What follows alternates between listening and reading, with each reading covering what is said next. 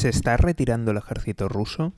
Muy buenas, me llamo José García y esto es Mejora y Emprende. Hoy te traigo la última hora del conflicto en Ucrania. Según ha declarado el Kremlin, unidades desplegadas en la frontera de Ucrania han empezado a volver a sus bases originales. Es decir, que se está produciendo la desescalada, según dice el Kremlin. Y muy importante, según dice el Kremlin. ¿Por qué? Porque hasta ahora autoridades ucranianas han dicho que todavía es pronto y que no tienen informaciones y que se lo creerán cuando lo vean. Por otro lado, tanto Estados Unidos como la OTAN han dicho que aún no tienen noticias y que aún no lo pueden corroborar.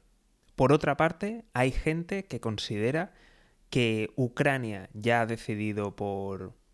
A ver, iba a decir que han decidido por ellos mismos, pero a ver, todos sabemos que esto ha sido bajo presión que podría estar dispuesto a reconsiderar su entrada en la OTAN.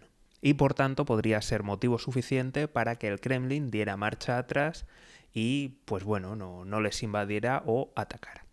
¿Cuál es la realidad? Podría ser también una estratagema para distraernos y después lanzar el ataque. ¿Quién sabe? Mientras tanto, los extranjeros siguen abandonando Ucrania. Las aerolíneas, ha habido varias que, han dejado de operar y otras que quieren operar pero que no pueden porque no hay ninguna aseguradora que les cubra. Ya ha dicho el gobierno ucraniano que, que cubriría esos, esos seguros para que pudieran seguir operando y volando con normalidad. Además, la Embajada de Estados Unidos se ha cerrado en Kiev y se ha trasladado a Liev, junto con otras embajadas occidentales y continúa la, huida, el éxodo masivo de, extranjeros de allí. Israel ha fletado aviones para atraer a sus nacionales y en esas estamos. Veremos realmente qué, qué, es lo que ha ocurrido y qué es lo que puede acontecer.